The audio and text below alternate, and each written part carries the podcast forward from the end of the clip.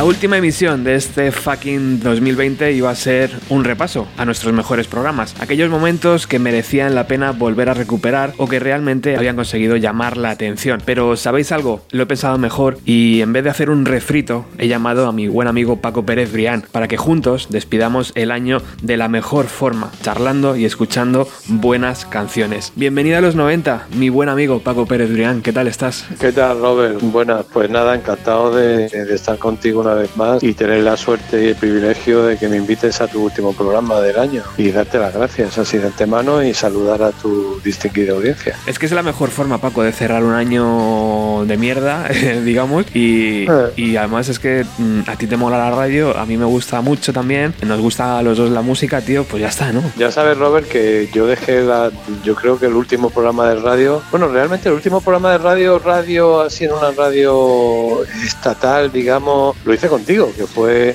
Sí. cuando nos invitaron a hacer el, el homenaje a Nirvana, que hicimos un programa de 24 horas en Block FM, ¿no? Sí.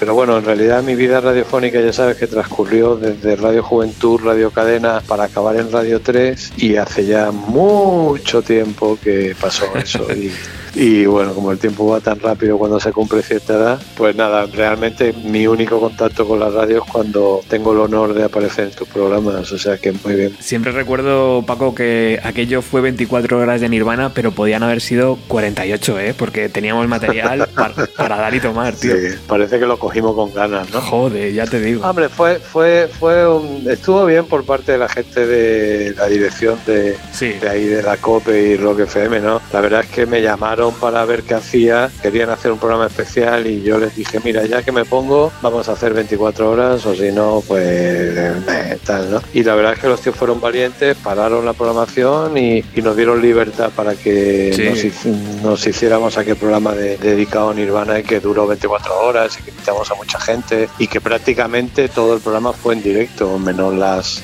Ujú. seis horas de la madrugada que las habíamos grabado previamente, todo lo demás fue en vivo y, y bueno, es que la radio en directo es lo que más mola, ¿no? A mí por lo menos. Yo te vi en plena forma y ya te digo, eh, o sea, fueron 24, pero podían haber sido, yo que sé, 72 horas y hubieras tenido gasolina para hacerlas, ¿eh? Bueno, Robert, esto de la radio siempre lo he dicho, también es un poco como, como todo, ¿no? O sea, cuando, cuando pierdes un poco, dejas de hacer, pierdes un poco el tono, ¿no? Eh, ¿Sabes? Es como eh, cuando tú conduces una moto o un coche, tú metes las marchas automáticamente, ya no tienes que pensar en si voy en primero o en segundo, ¿no? Es una acción. La radio es un poco, cuando llevan muchas horas de radio y tal, es un poco lo mismo, ¿no? Tú preparas, haces un guion, tal, luego llegas, enciende la luz, apagas, se abre el micrófono ¿sabes? y vas como... Mm. Pero claro, cuando te paras y, te, y llevas 10 años sin hacer un programa de radio, o 15, pues como que necesitas un poco de engrasarte y tal, ¿no? Pero bueno, la verdad es que ahí tuve la suerte de estar también contigo, que estás más engrasado que yo, y, y entonces pues nos salió, nos salió fácil y yo creo que fue un programa divertido, eh, bonito, de grandes recuerdos. Tuvimos a gente muy interesante que nos contó muchas cosas y tal, y muchos invitados. Y bueno, lo que, lo que entendíamos que debía ser un programa homenaje a la desaparición de, de un tipo como Kurt Cobain que nos había regalado, pues bueno, una buena felicidad en la década de los 90 y a ti un programa. O sea Mm, que Fue histórico, la verdad. Yo te lo tengo que agradecer un montón que contaras conmigo porque fue como hacer un máster en 24 horas al lado, Bueno, al lado de mucha gente muy potente y sobre todo al lado de, de ti, que, que jope, que es que verte, verte en directo, tío, para mí es como, no sé, es como ver a, Bueno, Robert. es como ver a Messi, ¿sabes? bueno, gracias. No, Robert, es lógico. Tú te has convertido en mi arqueólogo de guardia y no, y no tenía más remedio que, que- que contar contigo, ¿no? Y aparte por la amistad que tenemos, ¿no? Y Sí. porque, porque amamos los dos un mismo tipo de radio y eso, ¿no? Entonces, Sí. pues, y que a lo mejor posiblemente sin tu ayuda no, lo más seguro es que no lo hubiera hecho, ¿no? Bueno, O sea que-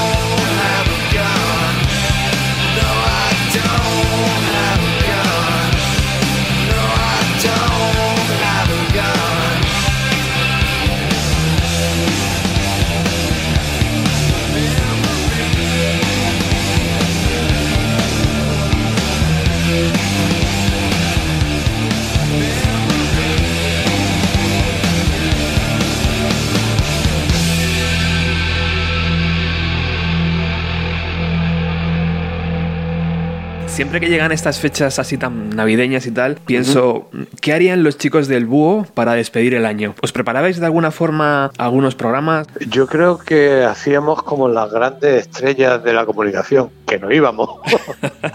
Cerrabais el chiringuito, ya está. Yo creo que sí. No había polvorones en el estudio, No entonces. ¿o no, qué? me acuerdo. Yo creo que yo creo que por ahí, por el 23 y tal, o dejábamos programas. Sí, bueno, an- antes del 23 y ya la, la semana esa ya prenavideña sí había polvorones y mantecados, claro. Pero luego yo creo que o bien lo dejábamos grabado o como yo me venía a Málaga, eh, a lo mejor el profe y, y parte del equipo se quedaban se quedaban haciéndolo ellos y sí yo creo que iba la cosa un poco por ahí sabes pero no no no hacíamos no creo recordar a lo mejor ya en fin de año sí que sí un fin de año sí me acuerdo currar allí. Un fin de año sí me acuerdo porque nos trajeron una bandejita con 12 uvas y, y un no sé qué y un cachito de turrón y tal que te ofrecía la empresa allí anda estás currando pues venga te damos una bandejita aquí para que y, y bueno, y me imagino que fue, si estaba allí con mis colegas del búho, pues fue un fin de año glorioso y divertido, ¿no? Pero no fueron muchos, no nos escaqueábamos un poco, ¿no? Claro. Yo creo que rollo navideño, pues ya sabes, cuando tiene la familia, yo toda mi familia la tenía en Málaga y, y también en Asturias, en Galicia y tal, pues bueno, pues hacía un poco de un poco de pues, lo que hacemos todo el mundo Claro. ¿no? en estas fechas. ¿no? Siempre me llama mucho la atención también recordar esos, esa figura de esa pareja de guardias civiles que muchas veces me has comentado, ¿no? Que, que no os dejaban entrar al principio. Convivir con, es- con esa gente, ¿no? Haciendo este tipo de radio que hacíais Era, era- eran policías nacionales. Ah, eran policías eran nacionales. Al final, Y- al final se unían un poco a la fiesta, Paco, ¿o qué pasa? Sí, sí, sí, sí, Sí. sí, Había veces que se unían a la fiesta. Sí, y nos comprendían, comprendían. Ellos comprendían, o sea, ellos estaban allí por una cuestión de seguridad, porque era una emisora que estaba en mitad de un, de un chalet, o sea, era que estábamos en la calle Diego de León 47, era como una isla en mitad del océano, ¿no? Sí. Y entonces, pues ellos estaban allí como seguridad y, y a veces aparecían, la verdad es que a veces aparecían, nos bien cuando veían que había mucho desparramo, o bien se unían, o bien se unían, o bien aparecían como diciendo aquí os controlaros un poco, que, ¿sabes? Pero no, no, siempre era una relación para nosotros, era estupenda, además, eso nos daba la libertad de, de hacer una radio muy abierta, ¿no? Y, bueno, no, no- nunca tuvimos un problema, la verdad es que aquello fue también un milagro, o sea, una emisora abierta por la noche, venía gente joven en aquella época, sobre todo en los 80, que se ejercía mucho el momento, es decir, de pronto aparecían 10 punkis allí con las crestas, con los pantalones a cuadro, las cadenas, o de pronto te aparecían tres heavies o dos rastafaris y tal. Era, era muy libre y muy bien. No, nunca, nunca tuvimos, la verdad, nunca tuvimos. No eso lo he pensado luego, ¿no? Es decir, joder, con, con el desparramo que era a veces el búho, pues claro, date cuenta que, que nosotros estábamos dentro del locutorio, rodeados en una nube de humo, que en esa época fumábamos todos y tal y cual, y era un control y una radio muy, muy pequeñita, tampoco era un pedazo de estudio. Y entonces, allí de pronto en la zona del control veíamos a 20 personas mirándonos y compartiendo, más luego si te llegaba un grupo guiri, pues el manager, las novias, los músicos, o sea, que, que era, era un entrar y salir, era un no parar de, de, de 3, 4 horas a veces, pues muy, muy fuerte, ¿no? Y, y nunca ocurrió ningún...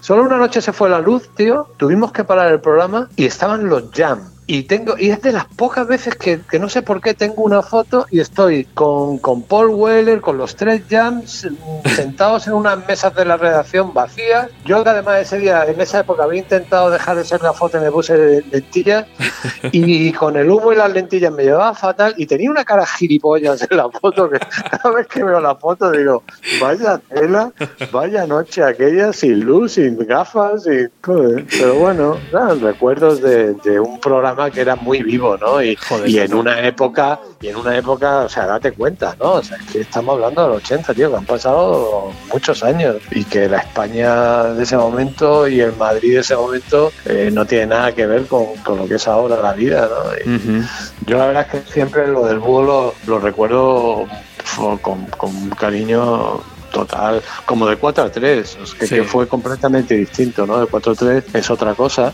y, y también, pues, joder, eh, la tengo además mucho más reciente en mi cabeza, ¿no? Y, son horas y horas de radio inolvidables para mí y como te he comentado muchas veces, para mí de 4 a 3 fue una máquina de hacer amigos en toda España, ¿no? O sea, que bueno, nada más que tengo que darle las gracias a toda la gente. La calle Diego de León era el sitio donde había que estar, ¿eh? En, en aquellos años, tío. Cuando el búho estaba. Pues sí, la verdad es que sí, la verdad es que sí, la verdad es que y, y- y un bandido oyente cuando estábamos acabando, cuando ya estábamos a punto de irnos de ahí, llegó un día y, la- y lo mantengo y es muy cañán, había quitado la placa de la calle y me la regaló. Ostras. La placa, la placa azul que pone Diego de León, la tengo, la tengo en mi casa como recuerdo. Qué bueno. Espero que ningún alcalde me, me empapeló ni nada, ni al que, ni al que levantó la, que levantó la placa.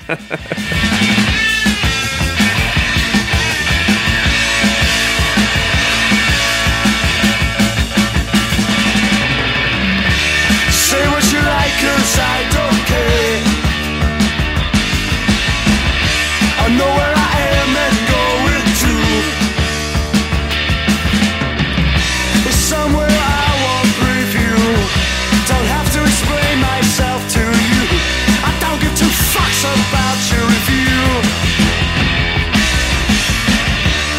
This is a modern world that I've learned about.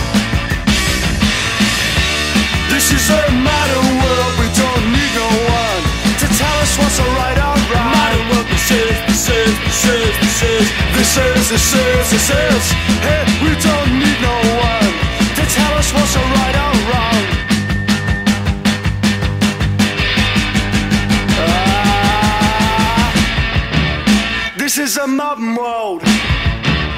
This is a modern world. Oye, hace unos días te hemos podido escuchar en Rock FM con motivo del especial que han dedicado a, John Lennon. Tengo un amigo que me ha dicho, pregúntale a Paco si sigue siendo la morsa. Sí, qué gran canción, tío, qué gran canción. Sí, me llamaron esta gente y me dijeron que si quería participar y tal en lo de eso, y por supuesto dije que sí, y, me hizo recordar, pues eso, el, momento. Fíjate, justo fue la cosa que me parece era más, más así de todo lo que les conté y fue justo lo que no pusieron. Suele pasar cuando montaron el programa. Pues vamos a aprovechar. Que- Sí, sí, no. La última pregunta fue que qué recordaba yo, cómo fue, cómo me enteré de la muerte de John Lennon. Y entonces le comenté que bueno, durante mi infancia y adolescencia, cuando yo ya mostraba una querencia absoluta hacia la música pop, el rock and roll, los Beatles y los pelos largos, porque en aquella época tenía hasta pelo, pues mi madre, eh, pues como una mujer de, de esa época y tal, de esa España, pues como que por llevarme la contraria y por joderme, pues como que eso, que, a dónde iba yo con esos peludos y tal y cual, y, como que teníamos una confrontación cada vez que yo decía que me gustaba algo de los Beatles, pues como todo lo contrario, ¿no? Y justamente el día que, que matan a John Lennon, yo estaba, me había despertado, había bajado a Málaga porque era precisamente el santo de mi madre y el cumpleaños de una de mis hermanas, y recuerdo que me despertó mi madre llorando, dándome la noticia de que, de que habían asesinado a John Lennon. Ostras. Y entonces, pues dije, joder, qué fuerte, ¿no? Así que fue, fue bonito, ¿no? Bueno, aprendí que una madre siempre quiere lo mejor para, uno, ¿no? Y que las peleas esas que teníamos de John Lennon sí o Beatles sí, Beatles no, evidentemente, posiblemente le gustaban más a ella. Y ese día estaba casi más triste ella que, que, que nadie, ¿no? Entonces, pues bueno, pues fue una forma, me pareció que era algo digno de contar porque fue, fue bonito, ¿no? Pues Para mí fue muy bonito, ¿no? Que ahí me reconcilié con mi madre y los peludos y los, y, Claro. y los rockeros y los y todo, y Claro, todo, y todo, y todo. Qué conmoción tan grande, ¿verdad? Supuso aquello y la verdad es que lo vemos en la distancia ya, pero, Sí, pero sigue sí, teniendo una- ese, ese halo, ¿verdad? De, de cosas. Fíjate cómo, es- fíjate cómo es la vida, tío. Un tío que va por la mañana ahí a, a que le firme el disco y por la tarde le pega un tiro, ¿no? O sea, que, que- qué horror. Pero bueno, tío, la vida a veces no sabes cómo. Qué final. hace, hace, hace poco, justo tres semanas antes del, del puto confinamiento, fui a Nueva York y me pasé por. Bueno, fui con unos amigos y tal, y Sí. venía mi sobrinilla de 15 años, que la tía toca piano de puta madre y tal y cual, y la llevé, a, la llevé allí al, al Central Park y tal, se hizo una foto donde están las cenizas de John y tal, y la verdad es que el otro día la tía me, me tocó aquí el Imagine y me quedé flipado. Yo, joder, qué power, chavalilla aquí de estas jovencitas que le gusta la buena música, y me llevó una alegría y, y bueno, y recordé pues eso, ¿no? Pasé por la puerta del Dakota y, nada, hice más o menos el recorrido que, que, que hacía John Lennon todos los días, ¿no? Ya que te levantabas y te dabas una vuelta por Central Park y tal. Y además con el gran disco que hizo, ¿no? El, el Double Fantasy es un pedazo de álbum increíble, ¿no? En fin, fue todo muy triste, tío, y una pena. Y también me preguntaron que a estos de la COPE de Rock FM, Sí. que qué hubiera hecho si me hubiera encontrado al pájaro este, al Mark Chapman. Sí. Y les dije que, que darme la vuelta y pirarme. Pues sí. Que salir corriendo lo antes posible.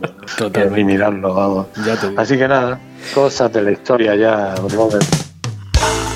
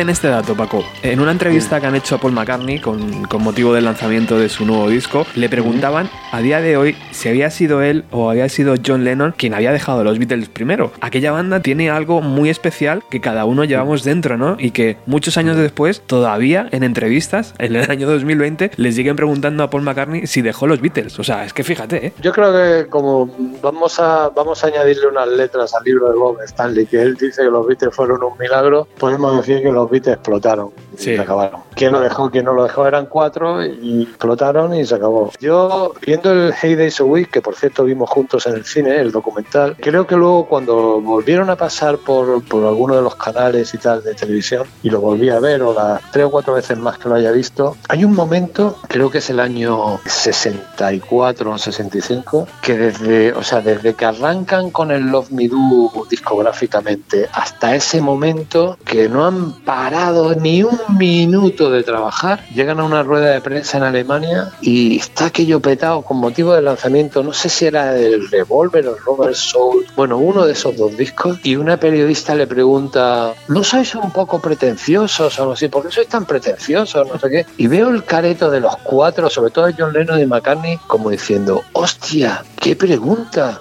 O sea, pero pretenciosos, como diciendo, pero, pero si no nos ha dado tiempo ni, ni, ni, ni a nada, es que no hemos parado de currar, es que nuestra vida ha sido mm, salir corriendo porque venían las fanes corriendo, meternos en un coche, grabar un programa de televisión, subirnos en un avión, viajar a Estados Unidos, bajar, bla, bla, ¿sabe? Como diciendo, se nos han pasado dos años de nuestra vida que no nos hemos dado cuenta y ahora resulta que somos pretenciosos, ¿no? Entonces, todo ese tipo de cosas, pues me imagino que, que lo fueron lo fueron haciendo mayores, tío, como pasa a todo el mundo, o sea, Sí. y cada uno se fue haciendo su vida y cada uno se enamoró de una mujer diferente y cada uno tuvo su pedo y el otro se fue a la India y el otro da- y llegó un momento en que pum explotó y ese punto chimpum se acabó. Y, y yo soy de los que pienso que fue maravilloso mientras duró y chimpum se acabó y ya está. Y, y ahí tenemos la historia para leerla, para escucharla, para disfrutarla y Why are you also horrid snobby? Oh, we're not horrid snobby. Yes, you are. No, we seem horrid. That's your version. Especially in your mind, they are. Because we're not flattering you. You know, you, you expect sort of nice answers to all the questions. But if the questions aren't nice questions, they don't have to have nice answers. And if we don't give nice answers, it doesn't mean we're snobby. It just means we're natural. Por cierto, hablando de historia, el otro día te lo pasé. Peter Jackson, el famoso director del Señor de los Anillos, ya ha adelantado un pequeño tráiler de, de Give Back, película que llegará a cines en agosto del 2021. Me encanta ver esa parte más humana, ¿no? De los Beatles, Paco, porque, no sé, han pasado 50 años desde que se han ido, pero todavía quedan cosas por ver. Es increíble, ¿no? El archivo que tiene esta gente. Hombre, claro, es que, es que lo bueno, lo bueno que tiene de la historia contemporánea y muy contemporánea es que hay muchas cosas grabadas. O sea, a mí me gustaría a lo mejor ver por un rato la batalla de Julio César con, con los Claro. hijos de Pompeyo aquí al lado del pueblo de Montilla en Córdoba. Pero con, con un poco de suerte, a lo mejor lo que me enseñó un arqueólogo son dos espaditas, ya hay chuchurría y, Claro. y poco más, ¿no? El, el suerte que tenemos de la historia contemporánea sonora y tal igual, es que ya existía desde hacía mucho tiempo el cine, la televisión, las grabaciones, los micrófonos, todo esto, y si no se ha estropeado, si no se estropean las cintas, que también se pueden estropear, etcétera, pues lo tenemos y aparecerán cosas, claro. Es que imagínate tú la cantidad de. O sea, es que ocho años de existencia de una banda con los Beatles, bueno, digo disco, desde el momento que grabaron el primer disco hasta el último, da para mucho, ¿no? Y, y, bueno, todavía el otro día me, me hablaba con un amigo de cuando vino John Lennon a Torremolinos, ¿no? que, Ya ves. ¿sabes? Que vino Torremolinos y, y, y, y se vino con Brian Epstein, ¿no? Pasaron aquí, pues, y es que me, me lo imagino en la Málaga del año 63 o 64, sentados ahí en la calle San Miguel viendo pasar gente en la España de Franco, en una, en una especie de, de isla también que era Torremolinos, donde estaban los más modernos y lo más chulo de Europa, era como la segunda Carnaby Street de, de Europa, ¿no? Y, y- y en una ciudad como Málaga, que, que- que, claro, que si te digo ahora mismo, el- la temperatura que hace ahora mismo aquí es acojonante, ¿no? Ya ves. Entonces, está de puta madre, ¿no? Fíjate si hay cosas, ¿no? ¿Habrá algún camarero que se acuerde el que lo atendió y que a lo mejor de pronto aparece un tío, pues yo fui el que estuve Mm. eh, en el hotel en el que estaba John Lennon, pues seguro, ¿sabes? Claro. de pronto te aparecen ahí eh, cachos de la historia, pues de una historia pequeña que fue el viaje que hace con Brian Epstein a, a Málaga, a Torremolinos, a pasar una semana de vacaciones, por el cual luego cuando vuelve a Liverpool tiene un altercado con el portero, no sé si es del, del Cavern o con un portero en un club que le, le insinúa que ha venido aquí a Torremolinos con un gay, que tal y que cual y Sí. tal, y entonces este de tal le pegó ahí un, algo, un tortazo o algo de eso, creo recordar que, que justo a la vuelta de, de Málaga y, y por ese motivo. ¿no? Claro. Seguro que queda todavía alguna fotografía de John Lennon en Torremolinos o alguien se hizo alguna foto con John Lennon en aquellos días que aparecerá, yo qué sé. Es que es- Sí, sí, el otro, el otro día hablé con un, con un buen amigo, con un periodista muy estupendo malagueño, se llama Alberto Gómez, que por cierto me, me- me ha- me ha hecho una entrevista para publicar en el Diario Sur de Málaga, que saldrá dentro de unos días, me imagino, y tal, y, comenté- y estuvimos hablando de ese momento, ¿no? De tal, y, y él que conoce mucho la cosa de Torremolinos, porque ha estado destacado del periódico para cubrir siempre la, este pueblo de Málaga, me dijo que, que conocía gente y tal y cual, y le dije, joder, pues ahí tienes un, a ver si puedes reconstruir un poco, porque me encantará leer lo que encuentre sobre el paso de John Lennon por Torremolinos, nada más y nada menos que con Brian Epstein, ¿no? O sea, Total. qué suerte, ¿no? Me, me voy a ir a un paseo por la calle a ver si respiro ese aire donde estuvieron los dos fenómenos, ¿no? Espero que, que- que en agosto del 2021 podamos ir al cine juntos también, y igual que, que vimos la de 8 a Week, también podamos Sí, ver tío, juntos e- esta sí, cosita, yo- ¿verdad? Sí, ya hablamos la otra vez. Yo espero que esto para primavera vaya mainando Sí. y que poco a poco se inmunice el mundo. y- Seguro. Y, se acabe esta mierda porque la verdad es que, tío, vaya, vaya plasta que nos ha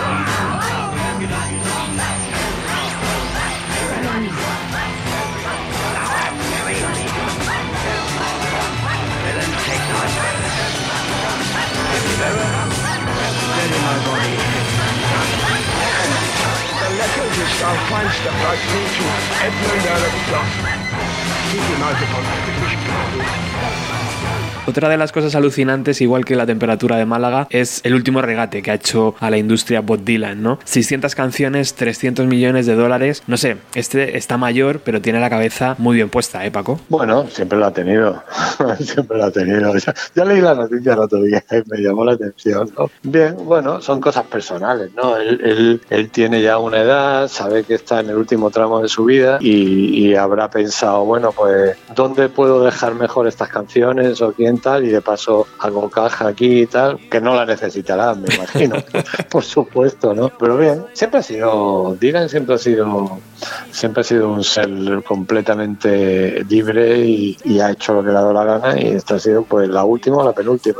Realmente el- siempre me has dicho que es el, el verdadero artista alternativo, tío. O sea, es que va, sí, va ya a su- sabes que va a su bola. ya sabes que ya sabes que cuando cuando me dio por el cachondeo un poco allí en D4T con el Highway 61 y tal, era porque se vivía se vivía en el mundo la efervescencia de lo alternativo, de lo de lo independiente y tal igual, y algunas veces era de risa, ¿no? Eh, o, mira, yo soy un grupo alternativo, pero estoy en la Sony que se acaba de gastar 100.000 pavos en, en promo para que el disco funcione. Bueno, vale, si eres alternativo y mis de esos son claveles, ¿no? O sea, que- y, y- y ya como de broma y tal, que mirar, yo intentaba decirle a, a la gente que oía de de mirar, de, de verdad, el único alternativo, si queréis tener un paradigma y un patrón de alternativo, de libre y de independiente, ese hombre se llama Bob Dylan. Y no sé por qué me dio el siroco de, de ir a buscar el highway.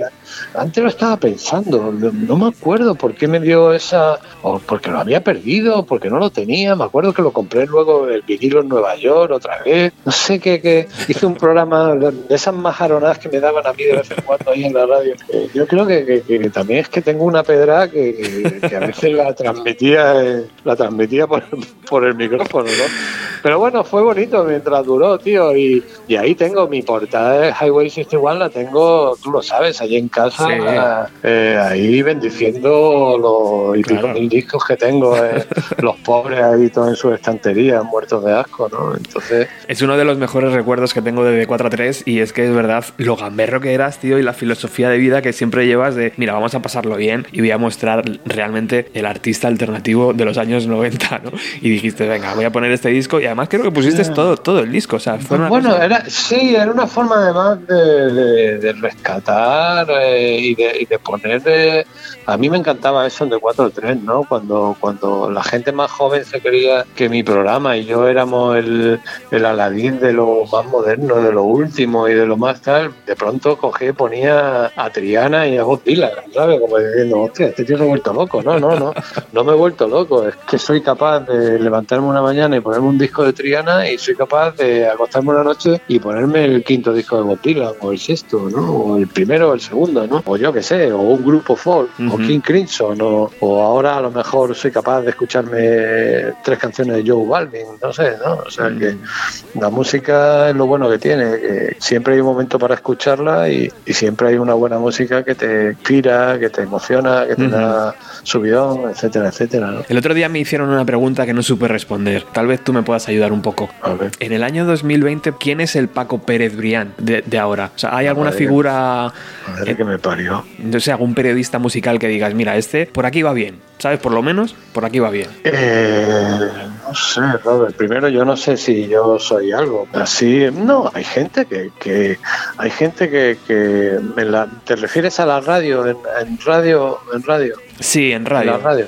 En la radio tú, Robert, tú eres, tú eres la persona, tú eres la persona. Eh, No te quieres mojar, No sé, eh, hay gente, hay gente, mira, en Radio 3, por ejemplo, mm, ya saben mi amor y mi cariño por Virginia, que lo hace muy bien. Sí. Eh, Carmona también lo hace muy bien. Luego, sí, en otras emisoras, la verdad es que no, mm, no sé, pero, pero sí, hay gente que ama la música y que hace buenos programas, me imagino, en Galicia. Eh, también me llamaron de Murcia el otro día, de la, de la radio autonómica y tal, y, era un chico que, había escuchado 4.3 y ahora tenía un programa. Es que la radio ha cambiado mucho, Robert, ya lo sabes, o sea la radio, eh, y, o sea, la radio y la televisión, esos dos grandes medios del siglo XX, ahora prácticamente eh, se escuchan de otra manera, ¿no? Y se ven de otra manera, ¿no? Entonces, pues bueno, ese tipo de, de personas que, que vivíamos para buscar la información y ofrecerla y tal y cual y, y vivirla y vivir el rock y el pop las 24 horas del día y traspasarlo a dos horas de radio, pues la verdad es que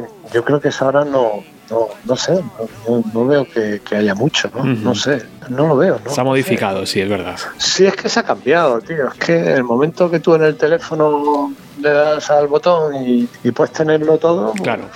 ¿sabes?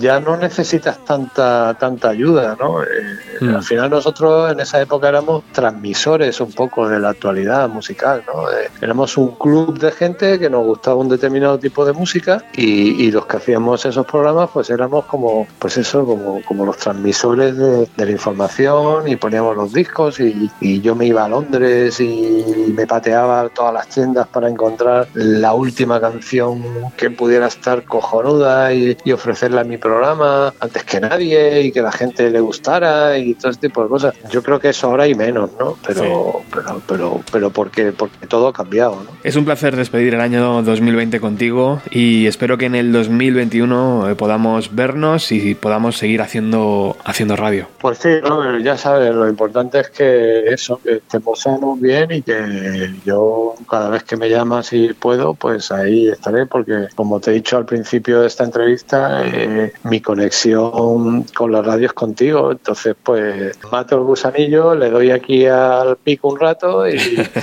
tú me aguantas la chapa y la gente que te oye también y bueno, pues yo te lo agradezco y, y es un honor y un gusto estar contigo y mucho más despidiendo bienvenido a los 90, ¿no? En, la- Hay un en mo- el último programa del año. Hay un montón de gente que te echa mucho de menos y me preguntan mucho por ti, en plan, jo, ¿cuándo vas a llevar a Paco y tal? Digo, bueno, vamos a dejarle un poco respirar al hombre, que muchas veces le, le agobia- le agobiamos, ¿sabes? No, ¿sabes qué me pasa? Que como ya no estoy tan conectado y Claro. tal, pues me da vergüencilla, ¿no? El, el aparecer así, pero bueno, que mientras la memoria no me falle y eso, pues eh, creo que hemos vivido tanto que, que tenemos cosas que podemos contar y, Claro y que sobre sí. todo recordar buenos momentos, ¿no? Que es lo que mejor tiene la vida, ¿no? Sí. Poder recordar buenos ratos y todo ese tipo de rollo, ¿no? Exacto. Y, y nada, y eh, es lo que tiene el fútbol, ¿no? Esto es lo que tiene el fútbol. Oye, vamos a dar un momento al botón de rebobinar y vamos a poner una última canción, la canción que cierre este año de 2020 en el programa, pero quiero que la presentes como si estuvieras, no sé, pues eso, en el búho o en D4-3, por unos pocos minutos recuperemos a, a aquel Paco que seguía haciendo radio en, en los años 90, por ejemplo. ¿Cómo presentarías esta última canción? Bueno, pues yo diría que en este año que termina afortunadamente y que han pasado tantas cosas y muchas de ellas, la mayoría horribles, nos vamos a despedir con un álbum grandioso, un álbum lleno de simbología, una simbología que tiene que ver con el mirar hacia adelante, el coger un camino que te lleve bien para un sitio maravilloso, para que te lleve a un sitio donde haya blues, donde haya rock and roll, donde haya libertad y nada mejor que escoger la autopista 61. Así que feliz año y hasta pronto.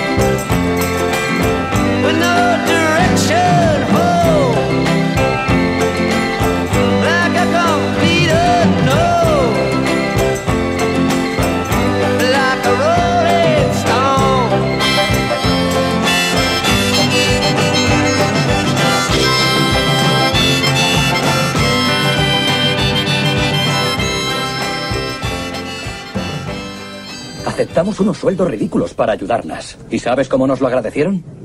Echándonos. La ley del dinero. Quien maneja el dinero hace la ley. Cierran un montón de fábricas y se les ve presumiendo por ahí con sus limusinas de mierda. Ellos deciden cómo tienes que vivir. Te sitúan en la línea de salida y el nombre del juego es Corre para vivir. Somos unos muertos de hambre y nos dedicamos a mordernos unos a otros. De acuerdo, amigo, escucha. Estamos aquí. Tú puedes hacer lo que quieras, pero recuerda, para mejorar yo, pasaré por encima de ti. Bienvenido a los 90 con Roberto Martínez.